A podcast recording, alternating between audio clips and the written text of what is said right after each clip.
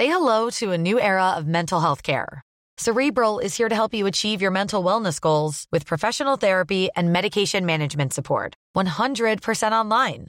You'll experience the all new Cerebral Way, an innovative approach to mental wellness designed around you. You'll get a personalized treatment plan from a therapist, prescriber, or both in a safe and judgment free space. Your Cerebral therapist or prescriber will outline a customized plan with clear milestones along the way so you can get to feeling your best. With Cerebral, you're not alone in your mental health journey. We're here to empower you to live a fulfilling life. So take that first step towards a brighter future and sign up today at cerebral.com slash podcast and use code ACasts to get 15% off your first month. Offer only valid on monthly plans. Other exclusions may apply. Offer ends July 31st, 2024. See site for details.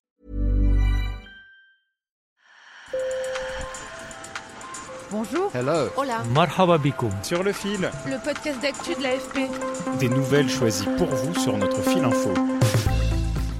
Une manifestante dans les bras d'un CRS, Emmanuel Macron en éboueur. Ces images ont fait l'actualité, au moins sur les réseaux sociaux. Pourtant, ces événements n'ont jamais eu lieu. C'est l'intelligence artificielle qui les a générés. Midjourney, DALL-E, Stable Diffusion, ces logiciels sont capables, à partir d'une immense base de données, de photographier ou plutôt d'inventer des scènes de vie. Vous me direz, on peut deviner qu'elles sont fausses. C'est vrai, certaines ont l'air moins réelles que d'autres. Mais la technologie va progresser et souvent sur les réseaux sociaux, on partage plus vite que son nombre. Alors dans cet épisode de Sur le fil, on va vous donner des astuces pour débunker ces images artificielles et parler des risques de désinformation.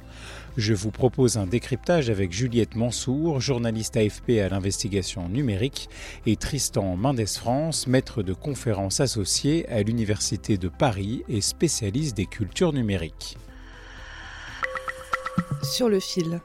Alors tout le monde peut créer des images à partir de l'intelligence artificielle. Euh, Aujourd'hui, en plus, il y a plein de versions gratuites qu'on a essayées. Euh, avec l'AFP, on a fait des tests nous-mêmes pour voir un petit peu euh, quels résultats cela donnait. Et on s'est même rendu compte que là, récemment, les serveurs étaient saturés et qu'on ne pouvait plus produire parfois pendant des heures tellement les internautes s'amusaient à générer ces images. Oui, c'est assez inquiétant de voir la popularisation et la facilité avec laquelle aujourd'hui on peut créer des images synthétiques extrêmement réalistes, des images avec une luminosité euh, vraiment confondante. Et donc cette massification aujourd'hui euh, interroge à tout le moins la consommation qu'on a de visuels, d'images aujourd'hui et le crédit qu'on peut leur accorder.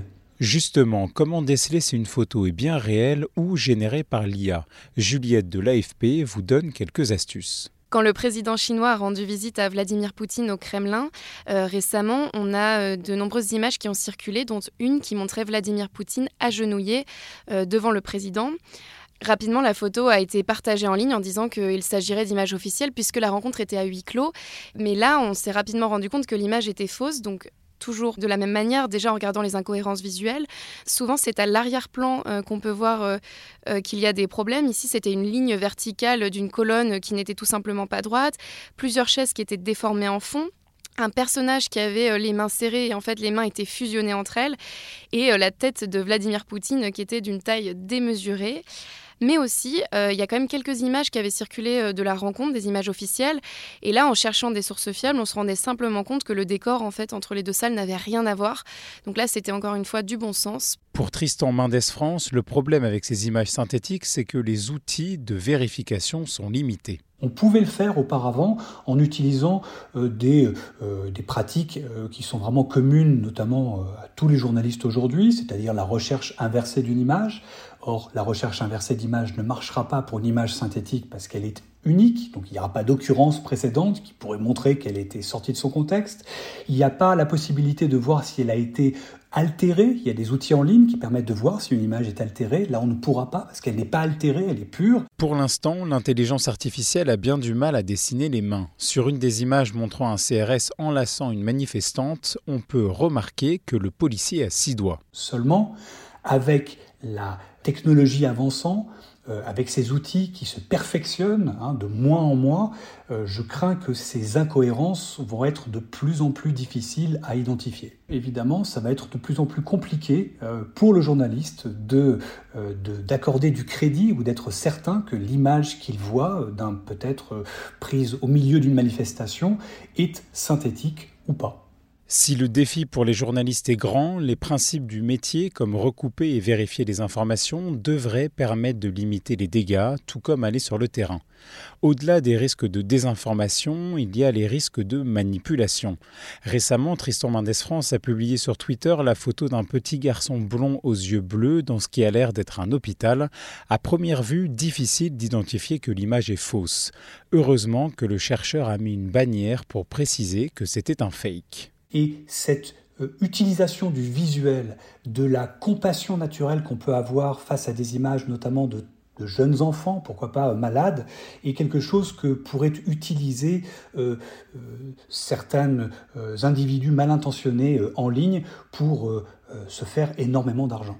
Il m'a aussi alerté sur l'IA sonore. J'ai moi-même essayé certains de ces outils, comme Eleven Labs, qui a été lancé par un ancien de Google, et en donnant un échantillon d'une minute de ma voix, j'ai pu taper un texte et lui faire dire des choses que je n'ai jamais prononcées, et même faire écouter ce sonore à ma propre mère qui a cru que c'était moi qui parlais.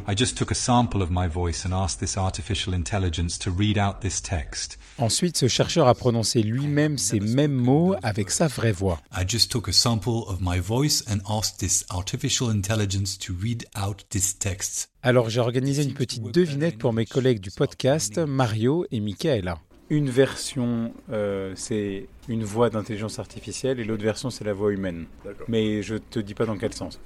Première voix, intelligence artificielle. Deuxième voix, voix humaine. Et eh ben c'est l'inverse. Pour moi, la deuxième est artificielle et la première euh, est vraie.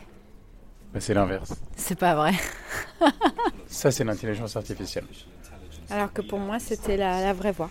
It seems to work better in English, so I'll try in English. Let's see if it works. Un autre collègue, Arnaud, a trouvé la bonne réponse, Juliette Mansour aussi. En fait, ce qui est assez paradoxal, je trouve, c'est que sur le deuxième enregistrement, il hache un peu plus les mots, donc ça pourrait presque piéger si on ne savait pas comment ça fonctionne. Il est un petit peu trahi par son accent, qui est un petit peu moins bon aussi sur le deuxième enregistrement. Mais même là, je trouve que c'est extrêmement bien fait. Je dirais que tout ce que je cite, c'est plus des éléments de bon sens que de dire euh, j'ai repéré tout de suite. Euh, honnêtement, si tu me l'avais pas expliqué, je suis pas certaine que j'aurais identifié que la première euh, était une une voix générée par intelligence artificielle. Face à la course à la meilleure intelligence artificielle, des centaines d'experts du monde entier, dont Elon Musk, réclament une pause de six mois dans la recherche sur l'IA, le temps de reprendre notre souffle et de mieux surveiller ceux qui pourraient altérer notre réalité. Sur le fil revient demain, je m'appelle Antoine Boyer, merci pour votre fidélité et bonne journée.